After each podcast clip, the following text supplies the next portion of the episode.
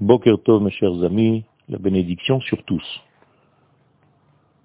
La question est pourquoi a été fixé Yom HaAtzmaut comme le jour de l'indépendance de l'État d'Israël et non pas pour commémorer la victoire du peuple d'Israël pendant la guerre? La réponse est qu'en réalité, le fait même de proclamer l'État d'Israël, qui sous-entend que nous sommes dans un mouvement de réveil de la puissance, du courage de la nation d'Israël, de se battre. Ça, c'est déjà le miracle des miracles. Tous les miracles qui sont apparus après cela, pendant les guerres d'Israël, commencent par ce retour du courage au sein du peuple d'Israël.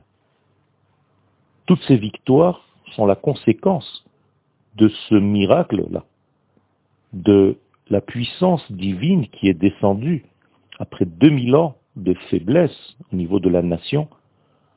Nous voici dans un mouvement de courage national qui nous donne la puissance de lever la tête, de se battre et de gagner.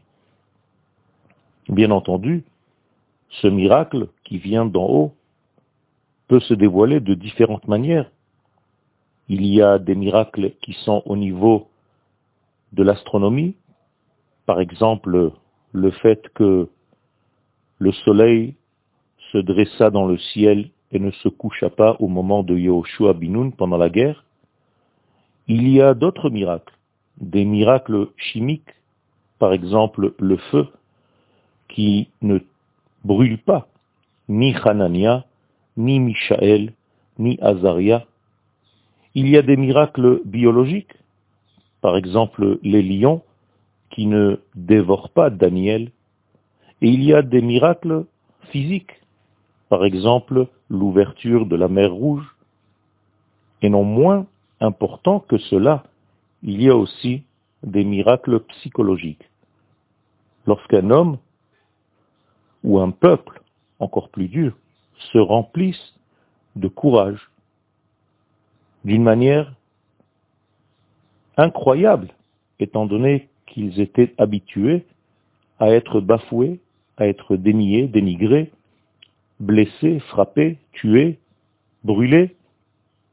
D'un coup, le miracle se fait sous la forme du courage national qui se réveille de son grand sommeil.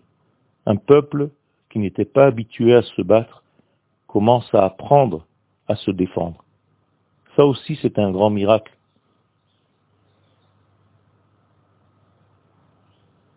C'est le plus grand des miracles. Nous sommes là dans une période où le peuple d'Israël, pendant 2000 ans, était, comme dit le prophète, dans une situation d'ossement desséché. Ézéchiel 37, 2, 4. Ces ossements desséchés montraient qu'il y avait en réalité quelque chose de détérioré dans le courage même de la nation d'Israël qui était incapable de se défendre contre ses ennemis. D'une manière nationale, le peuple était comme mort. Toutes les notions du peuple d'Israël en tant que tel était en train de s'atrophier. C'était déjà atrophié. Il ne restait qu'en réalité qu'un aspect religieux de notre judaïsme. Et tout ce judaïsme, en réalité, se convergeait, convergeait vers la religion, vers les notions de prière, vers les notions d'étude. Et en réalité, tout ceci était individuel. Certes, il y avait des tzadikim au niveau individuel, mais le tout Israël, le grand Israël au niveau de sa neshama collective, était comme mort. Le Gaon de Vilna nous dit dans ses recueils, à la fin du livre Sifra de il est rapporté aussi dans Rashi, que la résurrection de ces ossements desséchés du prophète Ézéchiel, c'est tout simplement une image qui nous montre que le peuple d'Israël va revenir sur sa terre. Et ce retour d'Israël sur sa terre, c'est la délivrance d'Israël, c'est la Géoula d'Israël, comme un homme qui est mort et qui revient à la vie. Ainsi le peuple d'Israël va revenir de l'exil. Regardez la Gemara dans Sanhedrin 92b, et vous allez voir comment la Géoula est traduite là-bas par le retour des Olim Chadashim, ce qu'on appelle aujourd'hui les Olim Chadashim, sur la terre d'Israël. Tout ceci vient nous montrer qu'en réalité, le fait de déclarer l'indépendance de l'État d'Israël, c'est un processus qui fait partie de la Géoula, de la délivrance du peuple d'Israël.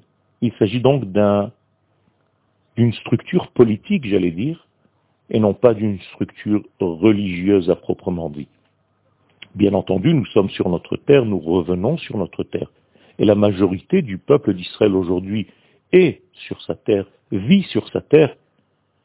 Et bien entendu, à partir de ce moment-là, nous devons appliquer les lois divines concernant notre peuple. Mais tout ceci est un processus.